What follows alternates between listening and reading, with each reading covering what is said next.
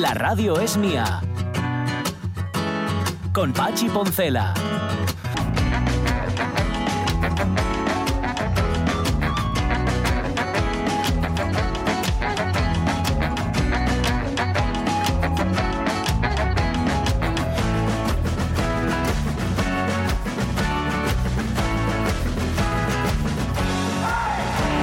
11 y 7 minutos de la mañana, en esto del macroproyecto Macromolinón que está pensando el grupo Orlegio, que se está planteando y que incluso planificó, porque hay unas infografías hechas monísimas. Sí, Estaba chulas, intentando acordarme sí. de un refrán, claro, es- me salía el de eh, juntóse la fame con la gana comer, es decir, el grandonismo mexicano con el grandonismo gijonés, pero es que hay otro refrán en Asturias y no me sale, lo de juntóse, mm, bueno, no sé cómo oye. Si alguien sabe otro refrán equivalente, por favor que nos lo ponga, porque soy incapaz de acordarme, acordarme en mitad de cualquier conversación y entonces sal- saldrá así cuando no tiene que salir. Pero bueno, así funcionamos en las radios mías y funciona en nuestras cabezas.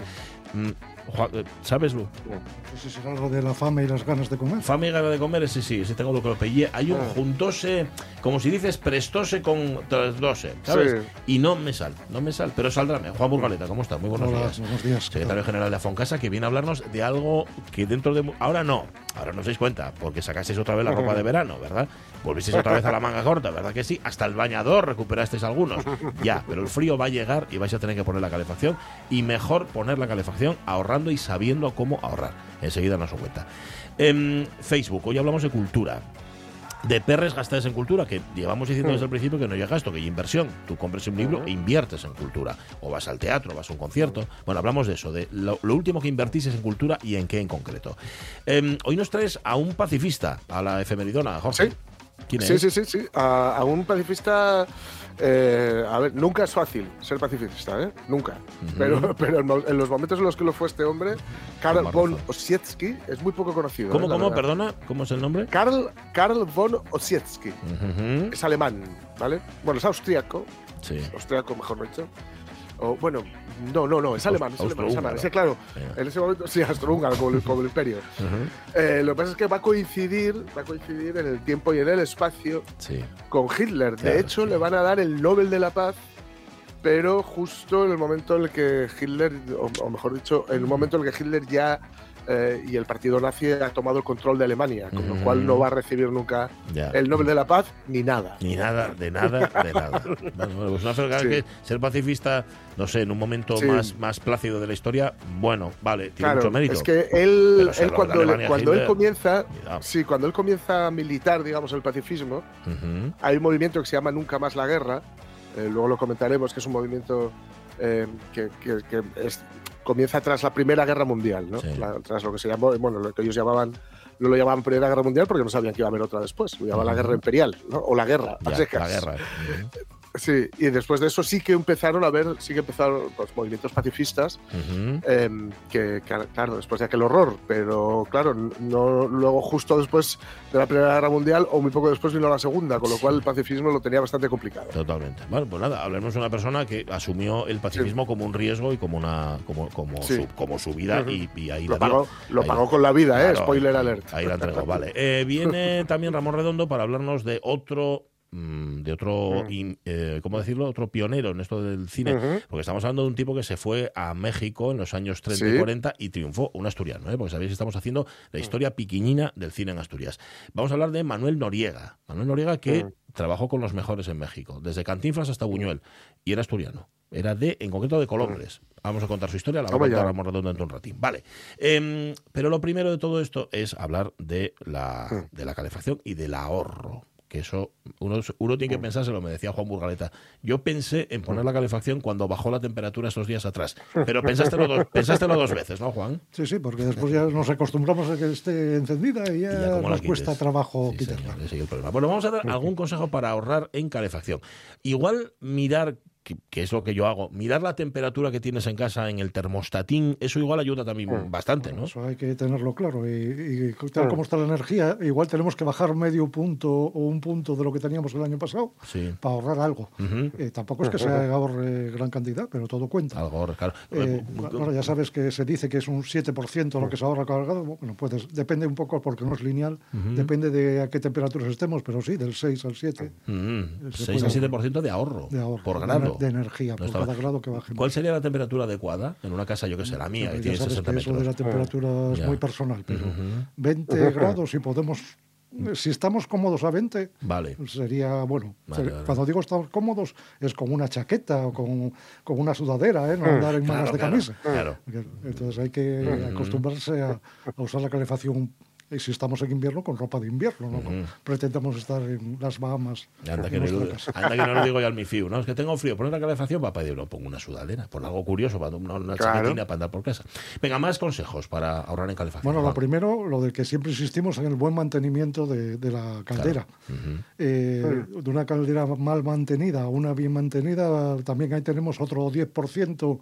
5%, 10%, y vamos sumando eh, tantos por ciento y va a resultarnos gratis, pero bueno, pero no, es importante el tema del mantenimiento. Claro que bueno. Además, en gasóleo y productos sólidos hay que tener también, hay que vigilar un poco la chimenea, eh, que esté limpia de hollines y demás. Hay que eh, contactar con, con un desollinador, o si no nos lo hace el propio mantenedor, y si no, bueno, es una cosa complementaria que hay que controlar también. Ajá. Sigue habiendo deso- desollinadores profesionales. Sigue habiendo, ¿eh? Sigue Sí, habiendo ¿eh? por ahí todavía. Ujú, vale. Y no es el oficio como el de Mary Poppins ahí y tal.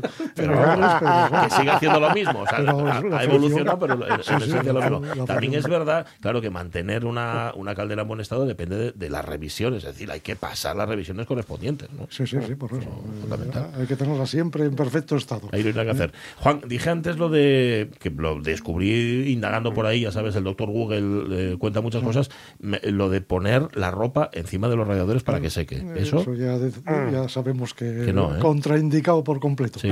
Tiene dos inconvenientes. Eh, primero, que nos roba calor al radiador. Ya no va a llegar la misma radiación ni nos va a calentar eh, la habitación o la estancia eh, como si no tuviera ropa.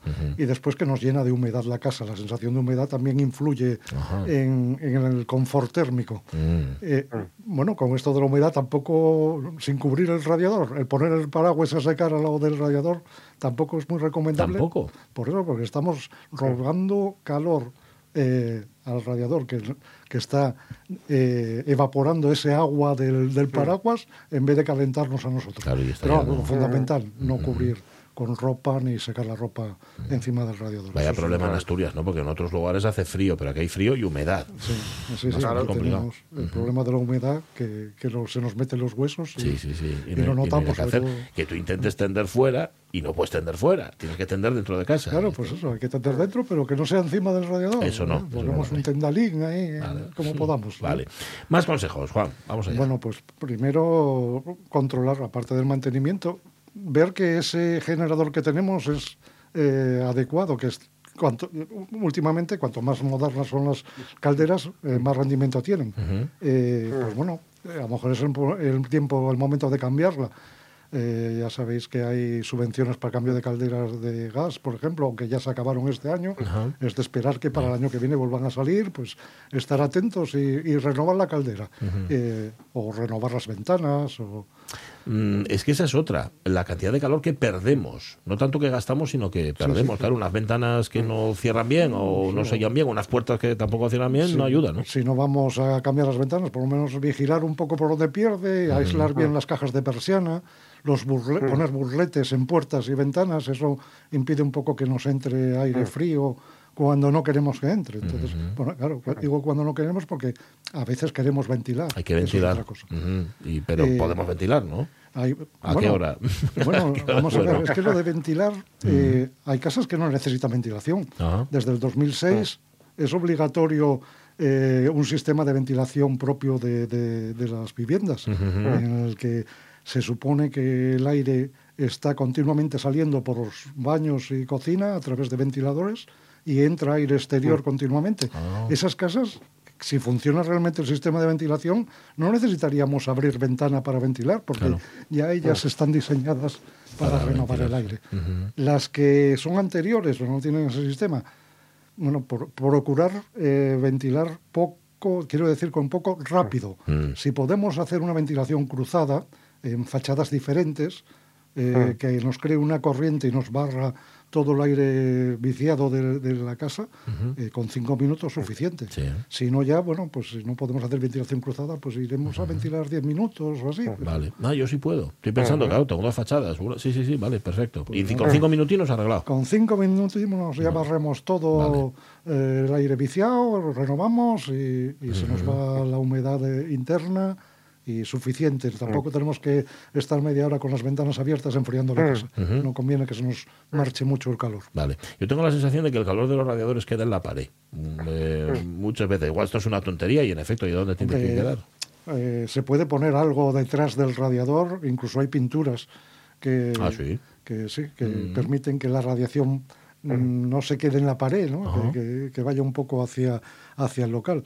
Pero bueno, tampoco es una- un tema preocupante. Vale. Lo que sí interesaría es que no tener los cubres radiadores, eh, esos muebles que encajonan el radiador. eh, que si el aire Sí. circula alrededor de Eh, tampoco es muy preocupante que caliente la pared. Vale. La propia pared también nos ayuda a calentar la habitación. También. No, es que estaba pensando, en efecto, los radiadores que a veces son, eso, unos, unos muebles que, Sí, que- sí, que- que quedan muy bonitos. pero- piensas tú de cómo, cómo sale el calor de ahí. Pero ahí pierde la función el radiador. eh, prima la estética a la funcionalidad. ¿no? Vale. ¿Qué más, Juan?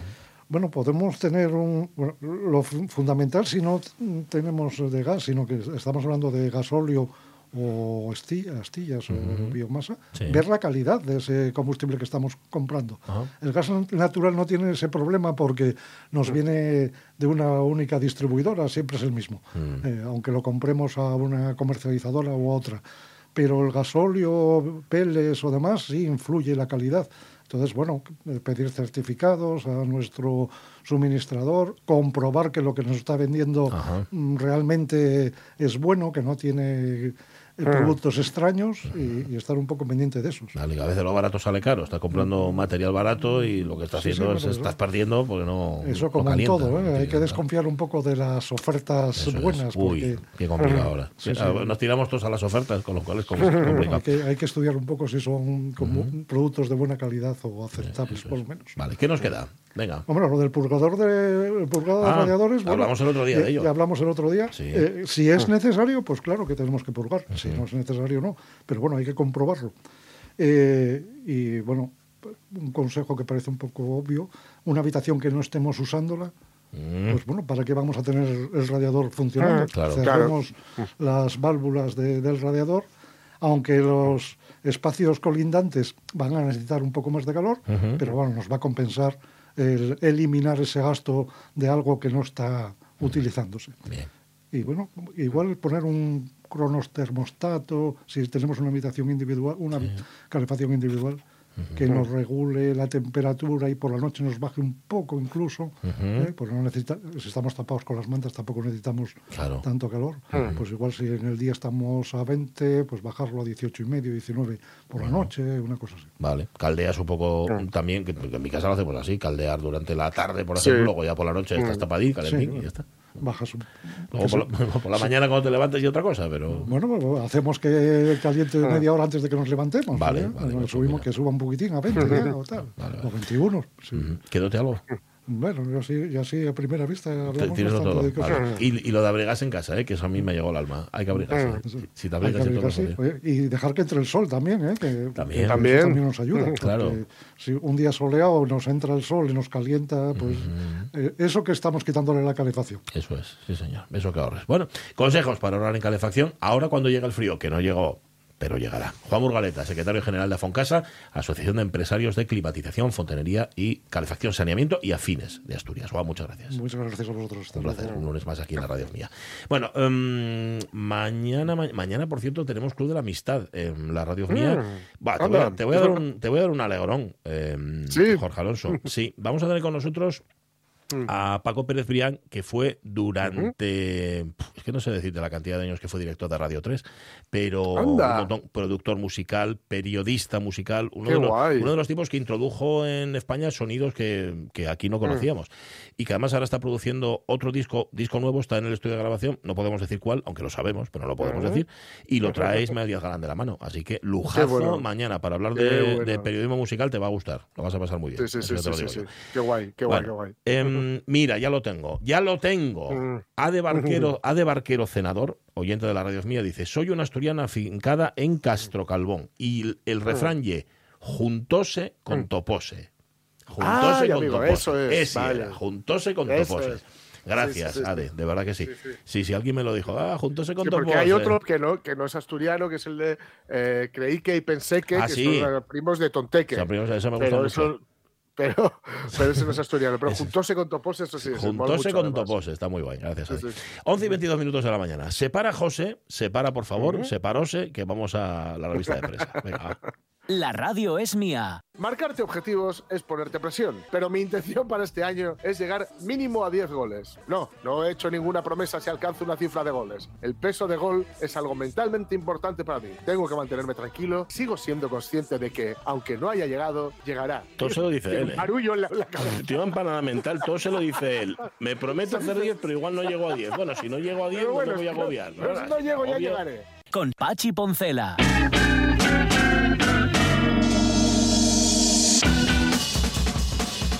Oye, que marcó el gol, ¿eh? Del Sporting. Sí, El- es el que marcó el sábado. Además se lo, se lo y se lo comió. El solo, el- el solo. Fue el que robó el balón y el que marcó. Sí. ¿cómo presta Pero eso? bueno. eh? ¿Cómo presta? Sí, sí, sí, sí. ¿Cómo presta? Digo, ¿cómo tiene que prestar? O sea, yo no sé, a mí eso no me pasó nunca. O sea, robar un balón, adentrarme en el área, eso no, no lo viviré, me da la impresión de que no. Vale. Eh, vale, hemos contado muchas cosas, incluso misas abarrotadas, lo cual no es demasiado habitual. Bueno, misas, digo, normales. Otro tipo de misas, negras, por ejemplo, igual sí que tiene más gente. Vamos a hablar de, vamos a hablar de droga. Mm, siguiente titular, Jorge Alonso. Vamos allá. La ot- Uy, perdón, la ot- que me iba, me iba arriba del todo. Te te. Siete detenidos en Tuilla por tenencia de la planta alucinógena ayahuasca. Madame Ayahuasca.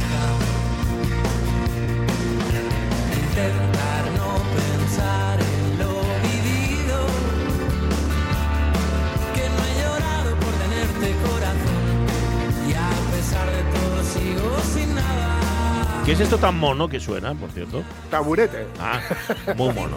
Sí, señor. Intentaremos estar. Oye, ¿por qué tenía yo en la cabeza la idea de que la ayahuasca era un hongo y no una planta? es, es planta, confirmamos. Es planta, es planta. ¿eh? Sí, sí, vale, sí, vale, sí, cosas sí. mías entonces. Es planta. Es planta y alucinógena. Eh, procedente de, de Brasil. Porque igual te confundías, bueno, tampoco es un hongo con el peyote, pero el Ah, peyote es así vale. como un cactus. Pero el peyote es como un cactus. Es algo parecido a un cactus. Pues, es de la familia cactaria. digamos. Mm, sí, de los, de, los, de los cactarios de toda la vida. Los Eso es. cactarios. Ajá. En fin, aquí en Tuilla lo que tuvieron fue un susto tremendo. Sí, ¿eh? De mano, me hizo gracia al, al leer la noticia que, que decía que habían notado que había como mucha gente que no conocían en los últimos días. ¿no?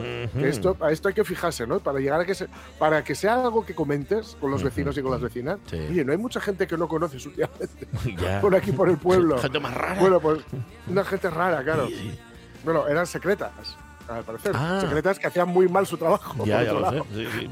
Bueno, a ver, un, se- un secreta que aparezca de repente, ¿sabes? En el barrio va a hacer siempre mal su trabajo, salvo que funcione, Claro. yo que sé, a seis meses vista. Eso es, Claro. eso es, eso es.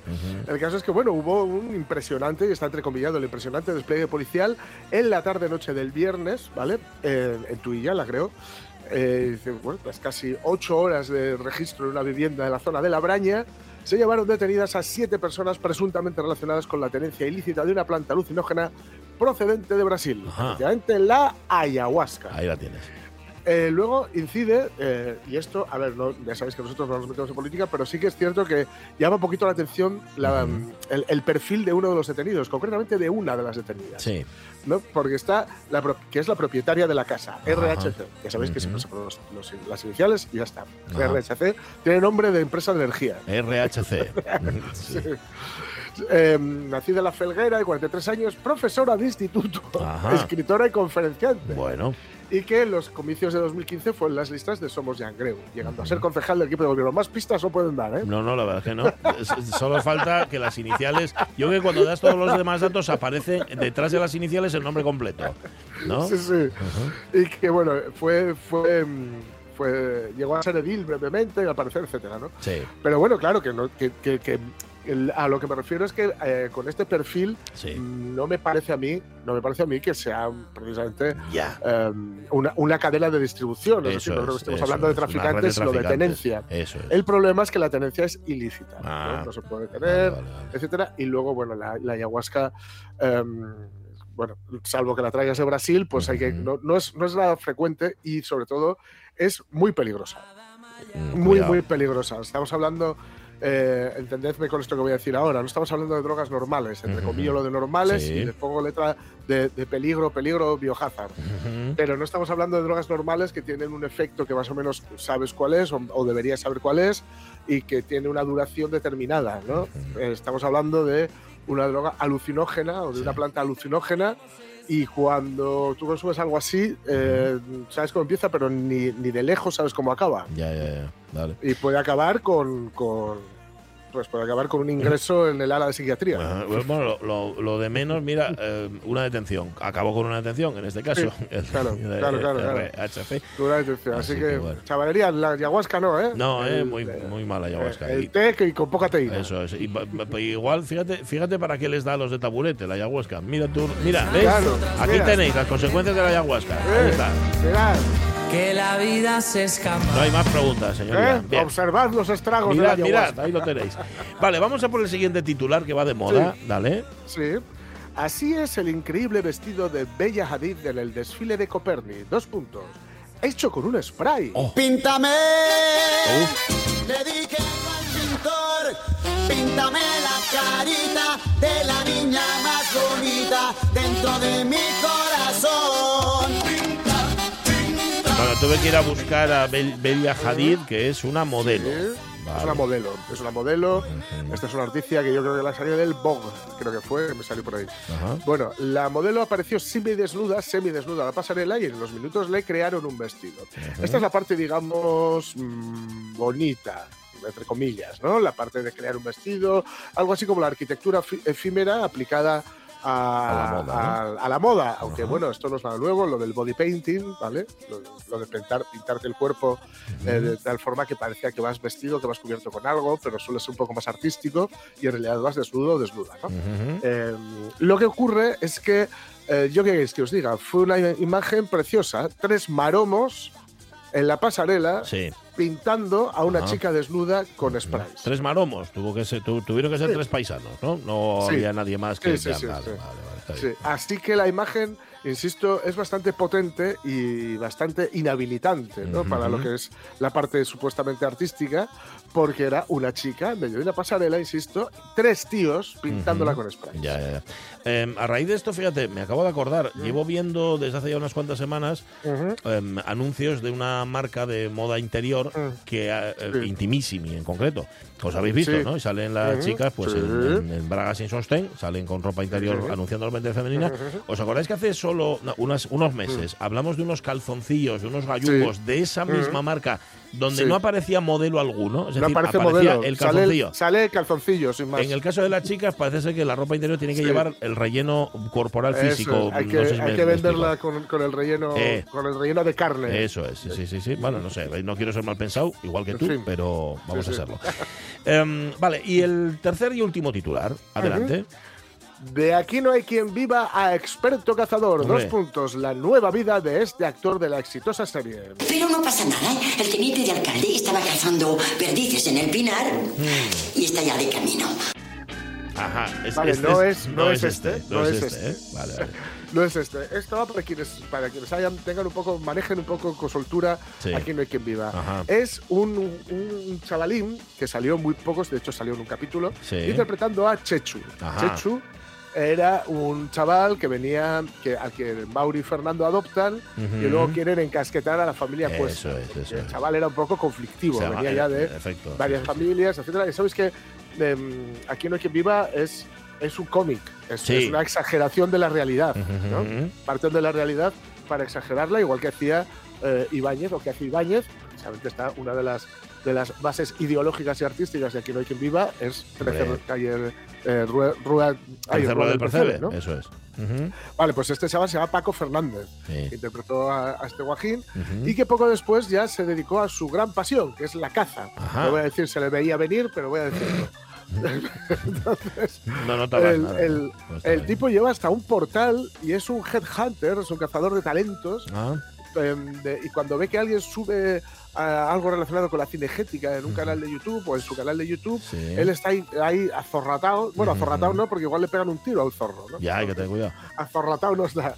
Y, y le, le ficha para su propio canal de, de, bueno, de, de historias cinegéticas. Pero vamos, que pasó de interpretar a alguien que venía de un- con una familia, digamos, bueno, sin familia, Sin familia. un rollo muy, sí, muy desestructurado y ahora mismo, pues bueno, él se dedica, es un experto cazador y no solo eso, sino que vive de ello y se dedica, bueno, al noble arte de la caza. Muy bien, a la cinegética. El Jupa. ¿Eh? El Jupa. ¿Eh? Era como llamaban a Chechu. Chechu era, claro, cuando dice, pero- ah, pero ese- este chico, cuando lo tenían en casa ya los cuesta y tal, ¿no? De, de repente le, le preguntan a- a- al, al niño, dice, no, no, pero si este es el Jupa. Este es, este, bueno, este las armaba. tal. Y luego, en efecto, hay un. Es, es muy tierno porque Mauri y Fernando. Eh, vuelve, vuelve otra vez con ellos y consigue Sí. encontrar una afición sí. para él que es la música.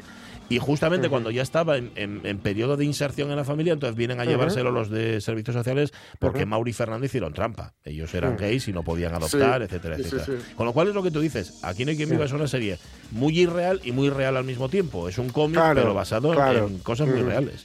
Está muy bien. El Jupa, Chechu, eh, un fenómeno. 11 y 32 minutos de la mañana. Gracias, Jorge. No te vayas, no te vayas, No. porque este separador es solo el comienzo de nuestra efemeridona. Va. La radio es mía. Asturias busca médicos y enfermeros por las redes. ¿Quieres vivir en el paraíso? Esta campaña está muy bien porque jamás habías había utilizado lo del el paraíso o el paraíso natural No, refiriéndose a Asturias. Asturias no. Es muy rompedor, sí, sí. Con Pachi Poncela.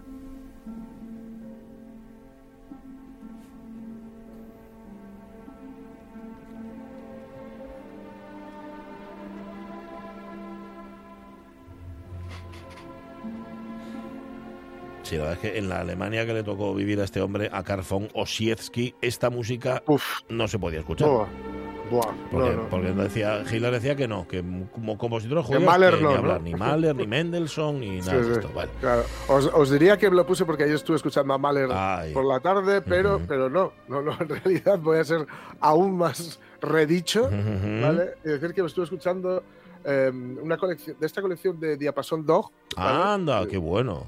Sí, Sí. sí, sí, eh, una, una colección de, vamos, una, un, un CD que sacaron de Eric Satie, que salen varias, aparte de las gimnopedias, estas, las gimnopedias, Sí. pues salen varias, aparte de Sócrates y tal, y las gimnopedias musicadas por, o u orquestadas por Debussy. Por Debussy, sí, señor. Bueno, ¿Eh? eh, Muy- muy que- chulo. que eres, un- eres un redicho, sube la música, por favor. qué redichi nos ha salido. Bueno, háblanos de Karl von Ossietzky. Sí, ¿Quién sí, es este a ver, él nace en 1889 en Hamburgo, ¿vale? Y es periodista, y es curioso, ¿no? Porque se define como periodista y pacifista. Ah, Es decir, eh, él tomó, digamos, su, su oficio ujú. y su forma de ver el mundo, ¿no? los, los fundió en uno, ¿no? Era, utilizó el periodismo como, como trampolín para las ideas pacifistas. Ya digo que el pacifismo es una idea que está un poco, se está, se, y un movimiento que nosotros solemos, por norma general, ¿eh? Asociar a, a los 60 y la guerra de Vietnam, por Sí, ejemplo, por ¿no? ejemplo. o a ciertos movimientos, y es, y es cierto, y- o a Gandhi, por supuesto, También. también. ¿no? Pero es cierto, pero es una cosa, este es el movimiento, eso es la no violencia, es decir, la no violencia para utilizar, para conseguir algún objetivo, Mm. que eso es una cosa, ¿vale? Y otra cosa es el pacifismo. El pacifismo no es la no violencia para conseguir un objetivo, que sería una parte del pacifismo. El pacifismo lo que busca es erradicar la violencia. Ajá. Erradicar la violencia eh, en, en todas sus formas, ¿no? Digamos. Y, y no por, en, po- en pos de un objetivo concreto, sino un poco precisamente utilizando lo que decía Gandhi. No hay caminos para la paz, la paz, La paz es el camino, ¿no? correcto. La paz es el camino, pero en el caso del pacifismo, la paz es también el objetivo a buscar. Vivir en un mundo en paz. Ojito, vivir en un mundo en paz no es solo vivir en un mundo donde no, donde no haya conflictos bélicos, porque una agresión también es condenar a eh, tres tercios, o dos tercios, perdón, de la población mundial al hambre. Eso es algo agresivo violencia también. también, sí. sí. Eso es violencia también, ¿no? Pero bueno, él em, se sumará, se sumará perdón, a, a la sociedad pacifista fundada por el austriaco eh, Alfred Hermann Freud, Freud perdón, y aunque luchará en la Primera Guerra Mundial, porque aquí no había forma de, de librarse, claro, si te tocó, te tocó. Eh, pese a ser pacifista, ¿no? se le va a tocar luchar en la Primera Guerra Mundial y esto va a hacer que, en fin, mm, se le subraye esta idea que él tenía de, de- de que la violencia no llevaba absolutamente a nada o que nada que se consiga con la violencia eh, es bueno y va a ser duradero el tiempo. Después de la Primera Guerra Mundial está hastiado, está horrorizado y se va a erigir el paladín del pacifismo y comenzará a colaborar en diversos periódicos que precisamente tenían dentro de su línea editorial el pacifismo, que es algo que ahora es absolutamente eh, impensable. Impensable. Impensable. En 1922 va a fundar el movimiento Nie de que es Nunca más la guerra, ¿vale? Y denunciará, va a denunciar, siendo eh, de Hamburgo, el rearme secreto que está realizando Alemania. Sabéis que a Alemania se le había prohibido tener un, eh, un ejército de más de X unidades, no recuerdo ahora mismo, creo que eran 100.000, eh, pero, y, Hitler lo incumple y el Partido Nacional lo incumple y empiezan a rearmarse y, eh, pues, bueno, en fin, eh, eh, construyen una aviación de cero, construyen una, una potencia, o sea, los submarinos, etcétera, etcétera, y él lo va, lo va a denunciar públicamente, que eso se está haciendo en Alemania. Bien. Lo que pasa es que no se le va, no se le va a hacer mucho caso. ¿no? Le conceden el Premio Nobel de la Paz en 1935 y esto Hitler lo tomará como una ofensa. Como algo personal, ¿no? Sí, como una, como una- Pero fijaos, porque muy, muy poquito antes de la- de la- del ascenso de Hitler, em, o de la Segunda Guerra Mundial, también solo dan el, el Premio Nobel de Literatura a, A Thomas, Thomas Mann, Mann. Claro. ¿eh? Él lo va a tomar como una ofensa y al, y al loro prohibirá que los la ciudadanía alemana, o sea, que cualquier ciudadano alemán o cualquier ciudadana alemana, aunque era más infrecuente esto último, Sí. acepte ese premio. Mm. O sea, si os dan Vale, el premio Nobel de la Paz, decid que no. Eh, ¿no? No, no, el Nobel. El Nobel en general, cualquiera. Eh, El Nobel, Ya, sí, ya. sí. En fin, a él lo que le había, a Osietzi lo que le había marcado muchísimo es la, la batalla de Verdún. Verdún Ujú. fue un infierno, Sí. un infierno terrible. Ahora hay un monumento muy espectacular ahí que recuerda a los muertos, ¿no?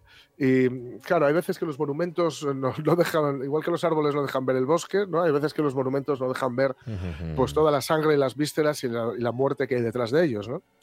El Verdún fue, fue- fue- ya digo, un, infierno total. Lo recomiendo a quien le interese esto. Pues, eh, hay los, esto, eh, la, lo- unos- la serie documental Sí. que ya hemos mentado alguna que otra vez, que se llama Apocalipsis.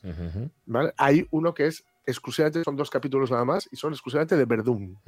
¿no? Dos Y capítulos solo para esa batalla. para Solo, Verdún. solo para hablar de Verdún Vale. que fue, digamos, pues lo que suele ocurrir muchas veces, una de estas, durante la Primera Guerra Mundial, pues una de estas em, ofensivas que no funciona porque el otro ejército, en este caso el francés, aguanta, Sí. pero claro, en, en- en una franja de tierra muy estrecha, pues mueren miles y miles y miles y miles de personas.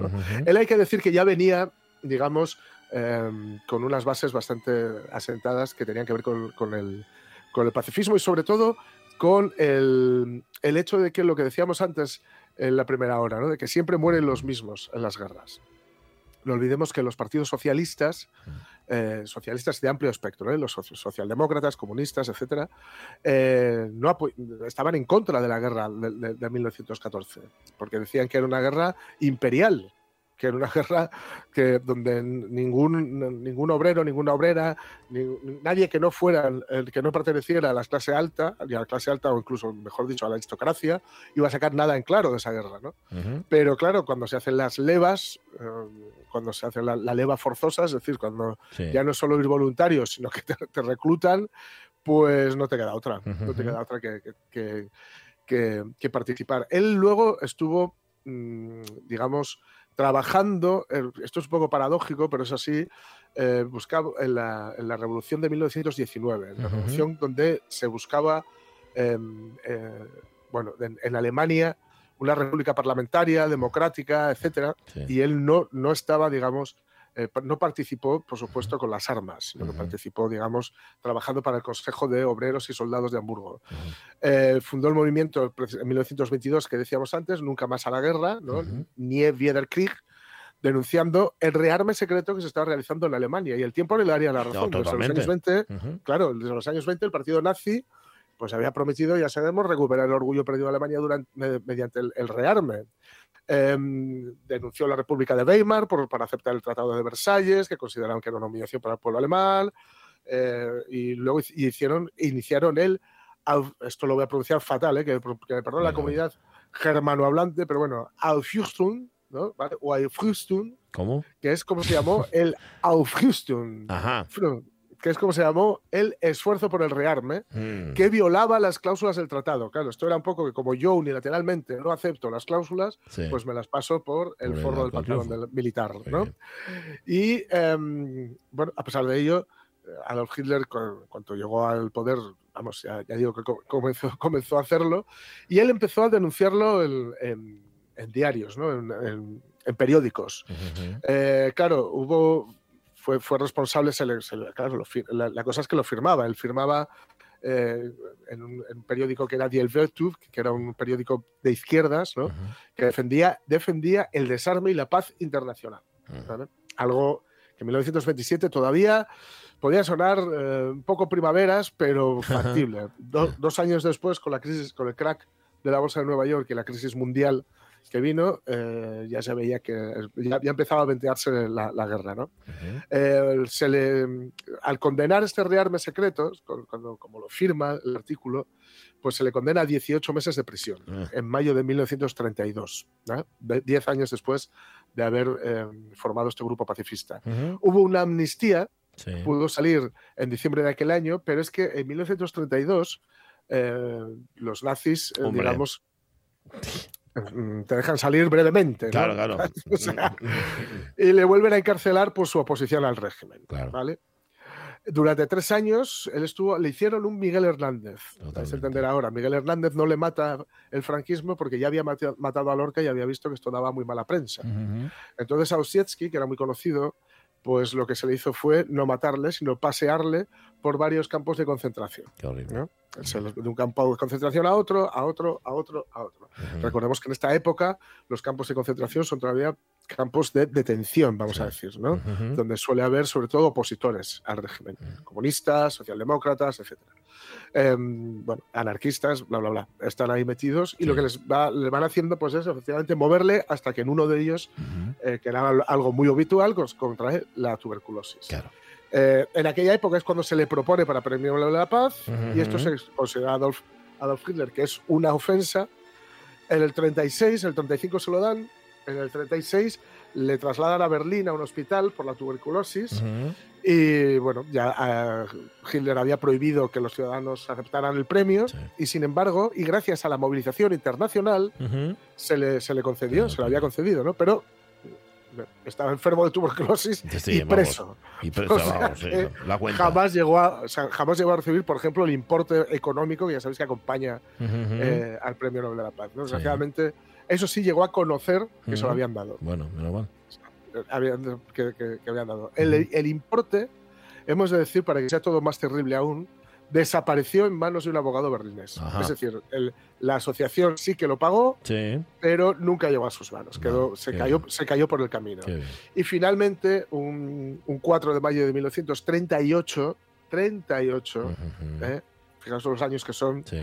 Eh, falleció por, bueno, por complicaciones de la tuberculosis. ¿no? Ujú. no vivió, eh, no vivió para ver el final de la guerra Mm. ni la victoria de los aliados por, por en fin, no, no vivió, Lo Lo vivió suficiente. para- no vivió lo suficiente el hombre, ¿no? Ujú. Para, para ver todo, para ver cómo, bueno, para el final ni el, ni el inicio, Ni nada. también hay que Sí, se decirlo. murió en el pero 38, pues pero no le- sobre todo no murió, al- a- no, no le dio tiempo a ver cómo caía el régimen nazi, ¿no? Ujú. Y, y vamos a acabar diciendo que una de las ideas que dejó escritas Sí. eh, dice algo así como, no podemos velar por la conciencia del mundo si la nuestra está dormida. Con lo cual podríamos preguntar eso que decían en Roma de, ¿duermes, bruto? Con la venia de Bruto y los demás, puesto que Bruto es un hombre honrado. Como honrados son todos los demás, vengo a hablaros en el funeral de César. Era mi amigo, para mí leal y sincero. Pero Bruto dice que era ambicioso. Y Bruto es un hombre honrado. Ahí está. Sí, que no duerman las conciencias, pero la de cada uno, ¿eh? de nosotros, no solamente Eso las es. de los países o las de quien gobierna los países, Eso sino las de cada persona. Karl von Ossietzky convirtió el pacifismo en la causa de su vida y de su muerte también, al final. Pues sí. Gracias, Jorge Alonso.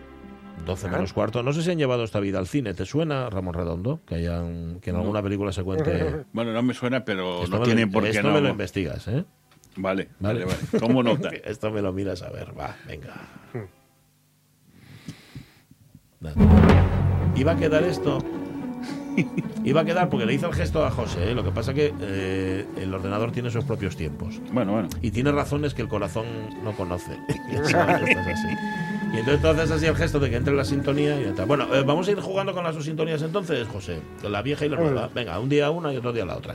Eh, es tiempo de cine, es, es tiempo de historia pequeñina del cine en Asturias. Ramón Redondo, ¿qué tal? Muy buenos días. Buenos días. Y hoy vamos a irnos con un tipo que, que fue y que vino, mm, que era de Colombres, pero que se fue a México. ¿De quién hablamos hoy? Hoy hablamos de Manuel Noriega. Ujú, De Colombres del año 80, 1880. Sí, eh, yo pongo la fecha 24 de julio de 1880, aunque no se sabe seguro del todo si...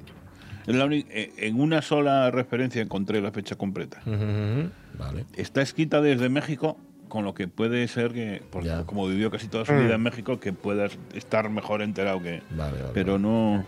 No, no te consta. ¿Cuándo se fue a México? Joven. Muy joven, muy Sí. joven. Eh, yo, cuando era adolescente, igual con 13 o 14 años, ya se embarcó. Ajá. Y el amigo fue, eh, empezó siendo un, un emigrante que iba con una mano adelante y otra atrás, y acabó siendo actor, director, guionista y productor. Sobre todo en la época de oro del cine mexicano. Ajá. Vale, paró en México, pero antes de ir a México hizo escalas. Hizo escalas. Como era un culo mal asiento, pues hizo teatro y zarzuela en Nueva York, ejerció en Cuba, estuvo en Hollywood haciendo ese eh, esas dobles películas Sí. en español que, que- que hacían antes de, de dedicarse al doblaje. Volvió a España para dirigir un buen puñado de películas, incluida dos asturianas, José, José. basada en una novela de Armando Palacio Valdés, y Bajo las nieblas de Asturias. Para volver a México, donde se creó una más que extensa filmografía ya como actor. Vale. De modo que este señor es tu novio y que lo has metido a escondidas en la casa. Ay, sí, niña, pero ya no lo vuelvo a meter. Ni necesita, ya está bien metido. Lo difícil va a ser sacarlo. ¿Y en qué forma? ¿Cómo? No, yo decía, y además no ande esté presumiendo, yo no soy su novio. Que soy su detalle es muy distinto.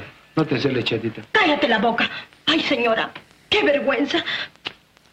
Ya no tiene remedio. Y de todos modos me ha sacado del apuro, por el momento. Y hasta por toda la vida estoy dispuesto a hacer el sacrificio. Esto más es, quisieras? ¿no? qué largas horas Esto es, mismo. aquí es, ahí está el detalle que es película donde participa también Participa, sí, Manuel sí. Noriega. Este hombre siempre fue un actor secundario. Eh, en, en sus mejores películas estaba a lo mejor el quinto o el sexto en la relación del reparto. Ajá. En las, en las más pequeñas, pues tenías que extenderte casi hasta el final de la lista para encontrar el Para nombre. encontrarlo, ¿eh? Vale, vale. Pero bueno, A ver, estoy mirando, claro, eh, este en el cine mexicano nació en 1880, marchó muy joven, trabajó en México, le, le toca cine mudo, le toca cine silente, que se dice ahora. le ¿no? toca cine mudo, sí. Puede considerarse uno de los pioneros del cine. Eh, ya tiene un crédito por lo menos reconocido en 1907, donde dirige y protagoniza El San Lunes del Valedor, un drama de 10 minutos. Sí, que es el primero de sus más de 200 créditos dentro del cine. caray. Sus rasgos y voz suaves le hicieron encasillar en papeles de doctor, sacerdote, mayordomo, de hombre bueno. Ajá, vale. Em, en la Revolución Mexicana se va a Estados Unidos. Se va a Estados Unidos. Tenía la ambiciosa eh, pretensión de implantar el teatro español en Nueva York de forma permanente. A lo largo de 1915, en un momento en el que la migración hispana aún no es muy numerosa, representa obras españolas en el teatro de la calle 14. Ajá.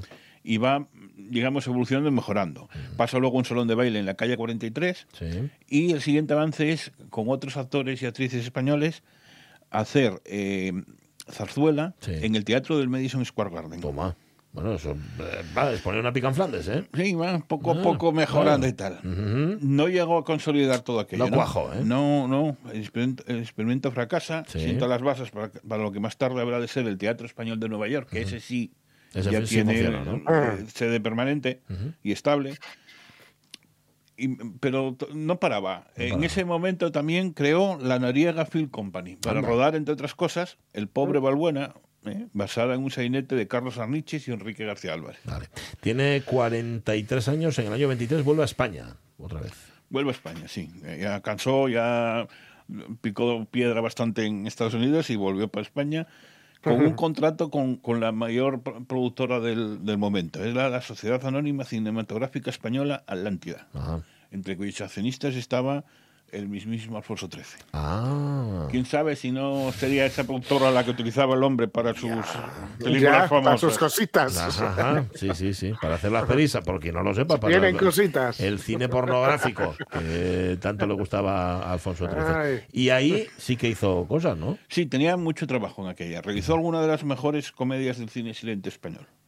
Pero cuando estés en tu cuarto, piensa que tu sitio vacío en la mesa es la única vergüenza y la única sombra en la felicidad de esta casa. Cierto, padre, pero injustamente. Tal vez llegue un día en que me conozcas mejor.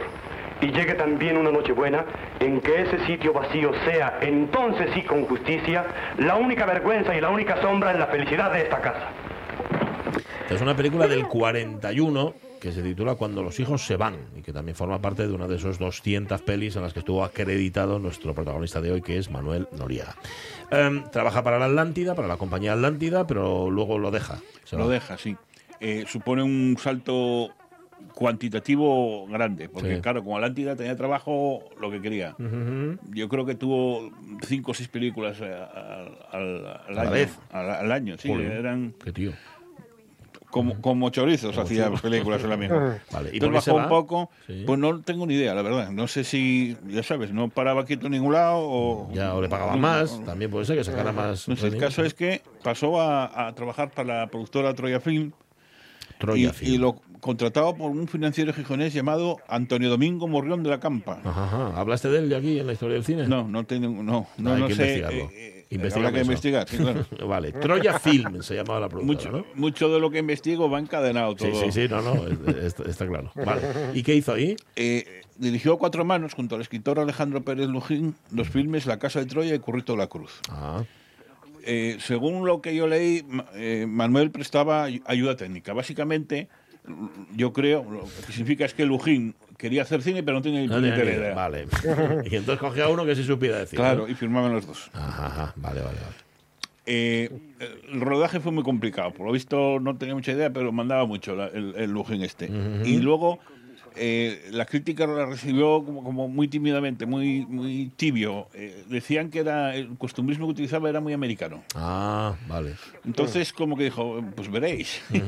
Dio un giro de 180 grados y creó una de las películas más insólitas de la cinematografía española. Dirige un filme de ciencia ficción en 1925 Ahí va. titulado Madrid en el año 2000. En serio, hay una peli que se llama Madrid del año 2000 dirigida por Noriega. Hubo una peli. Hubo una- Está hubo. desaparecida. Lo único que sabemos son lo, lo que hay en las crónicas de los periódicos y revistas de, Ujú. de, de- de la época, ¿no? Vale, vale. Es un- del, ciencia ficción de- del tipo eh, futurismo, Ujú. tipo me- Metrópolis. Como Metrópolis, claro. Román Gubern con- eh, especulaba con que, mm, bueno, eh, Metrópolis es del 26, pero eh, Ujú. y tuvo años anunciándose entonces que quizás fue la inspiración de, de Noriega la publicidad de, de que se hiciese eso, ¿no? Ah, vale, o sea, como que Noriega dijo, "Ah, esto va a hacer un alemán, esto lo hizo un alemán, voy a sacarlo yo primero". yo menos, como si, Ah. como si en vez de ser de Colombres fuese de Gijón. Correcto. Vale. Está bien. ¿Y, cómo, ¿Y cómo, qué sabemos de la peli? O sea, ¿de qué iba? Bueno, es un. Está ambientada en el 2000. eh, Madrid es una ciudad portuaria. Sí. El Manzanares se acaba de crear como si fuese un canal de Suez. Ujú. Y en ella aparecían tres atlánticos al lado del Palacio Real. Ajá, está bien, está bien. La cerramos. Miren lo que viene ahí. Yo no les abro la puerta. Con que servicio piloto, ¿eh?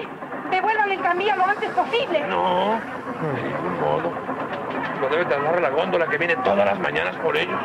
Si los dejamos, pueden ir con el chisme de la compañía. No la raspes. Anda, hábleles y nos llevamos a todos. Esta es la, estamos escuchando sobre todo testimonios de su, iba a decir, de su aventura mexicana, vaya, de su estadía mexicana. Sí, 200 por- yo no sé, no busqué imágenes del cine silente, pero era- es un intento Es inútil. que para radio pierde mucho. Pierde mucho, También, exactamente. también te lo digo. Bueno, y tiene, mm, claro, pelis asturianas, mm, pero asturianas. De seguido a, a la película de ciencia ficción, Sí. hizo el periplo eh, mm, asturiano. Un par de películas en un par de años. Bien. Empezó dirigiendo eh, la más famosa de, de todas, que es José, Ujú. basada en, el, en la, la obra de Palacio Palacio Valdés, Valdés, sí. la primera incursión en cine de, de la obra de Palacio Valdés, Ujú. que él mismo eh, vivía de aquella y tal, y le gustó mucho la adaptación. ¿Ah, sí? Algo muy extraño, Qué pero raro, lo sí. dejó Ujú. escrito en alguna revista. Ajá. Y se rodó aquí, se rodó en Asturias. Se rodó en Asturias, en un pueblo, el pueblo imaginario era Rodillero, que para todos es Cudillero. Y, Ah. y en- se rodó en Cudillero, en Revesella, en, en Candás, en Cangas de Onís, Luanco, Teberga, Ujú. Covadonga, Gijón, San Esteban. Bueno, bueno, bien. ¿eh? Para una película del 25 sí que se movieron Sí, localizaciones. y, y tuvo bastante éxito, incluso internacional, porque le gustó a un, a un redactor de la revista neoyorquina Cine Mundial. Ah, mira. Y se estrenó con buenas críticas en Nueva York y en varias ciudades estadounidenses más. Mira tú. Ujú, Vale. Y esa es del 25. Y en el 26, otra. Posiblemente la más famosa suya. La más famosa, sí. Eh, en el 26 se creó la Sociedad Asturias Film, que la crearon eh, Modesto Montoto y Julio Peinado, fotógrafos. hace, hace no mucho el, el nieto de Modesto Montoto eh, publicó un libro que promocionó por ahí sobre su abuelo. Ah, sí. Y uno de los datos estaba ahí, ¿no? Eh, contrataron a este hombre para, para esta obra. Era eh, basado en, era un cuento asturiano con una idea de, de Julio Peinado y guion y música de Eduardo Martínez Torner. Ahí va. Ujú. Sí, señor. Uno de nuestros grandes talentos que tuvo que con la guerra irse de, de España, Sí. de, de Torner. Es Bajo las nieblas de Asturias. ¿no? Bajo las nieblas de Asturias, sí. Eso es. Ujú. Torner puso la música y Peinados hizo la fotografía, Montoto la produjo con Peinado y tenía un patrocinio. Sí, sí, sí, el dinero salía de Mantequerías Arias. Ahí lo tienes. Mantequerías. Arias pagó Bajo las nieblas de Asturias en el año 1926. Esas son las dos películas asturianas 100% de, de nuestro hombre, de Manuel Noriega. Y en el 27, atención. Se convierte en el director del noticiero cinematográfico, el antecedente, el nodo. Claro. Antes de las películas había una media hora que era 10 minutos de noticiero, un cortometraje más u- un, un normal más uno de dibujos Sí. animados. Pues eso lo dirigía para toda España este hombre. Pero cansó y en el 28 se fue para Cuba. Venga. Ahí se dedica al teatro y ahí desde ahí es donde comienza a trabajar para Hollywood en esos mercados de dobles Sí. versiones del cine sonoro. Como actor secundario en títulos como Dos noches, No dejes la puerta abierta o Yo, tú y ella. ¿Cómo hacerles comprender que no hay nada más hermoso que la paz? Pues sí, pero no olvide que Dios se da cuenta de lo que pasa aquí y Él sabe lo que hace. ¿Quiere usted decir que Dios está de acuerdo con los crímenes? Yo no he dicho tal cosa. Usted debía condenar desde el púlpito la violencia. Y la Este condeno, hijo. Un cura como Dios manda y no escuchamos más porque nos quedan dos párrafos para terminar porque allá en México es donde hace su carrera ya definitiva. ¿no? Sí, se instala en el 34, eh, em- eh, ahí empieza, está hasta su muerte. Cuatro años después dirige su última película eh, como director, Alarma Express, eso fue un fracaso total, por lo que no volvió a dirigir y se centró En la interpretación, ¿no? Ujú. en el actor, sí. Y no paró casi hasta su muerte. Co- colaboró con los más grandes. Está, Colaboró con estoy viendo grandes, aquí la lista. Cantinflas, Arturo de Córdoba, María María Félix, Félix, bueno, bueno, eh, tremendo. pan- y con directores como René Cardona, eh, eh, Chano Urueta, Roberto Cabaldón, Julio Bracho, Miguel M. Delgado, que es el que dirigía Cantinflas Ah, vale, vale. muchas veces. ¿Y con Buñuel? Y con Buñuel. con, el genio de Alcalanda trabajó en La ilusión viaja en tranvía o El río y la muerte. Ajá, vale. Y sale Macario. Sale en Macario. A ver, Su último ah, trabajo... Macario no es el personaje de José Luis Moreno. En una vieja. 1960. Ujú, es, eso es. eh, Macario es una película de Roberto Cabaldón, uno de los más grandes directores mexicanos, que fue la primera película mexicana nominada a los Oscars. Aunque él fue nominado a un premio Ariel en el 46 por su intervención en Pepita Jiménez, casi es el mayor homenaje que se le ha Claro, hecho sí, esa última película, aunque no estaba acreditado. ¿eh? Y se murió en el 61 con Al- 81 años. Al año siguiente, con 81 años, falleció con- a causa de una úlcera gástrica perforada y una peritonitis consecutiva. O sea que uno lo produjo lo otro y, de aquella no se recuperaba de esas cosas. Descansa en México, ¿no? En el Panteón Jardín de la Ciudad de México. Bueno, hoy hemos traído un cachín de su memoria esta historia piquillina del cine de Asturias, la de Manuel Noriega. Gracias.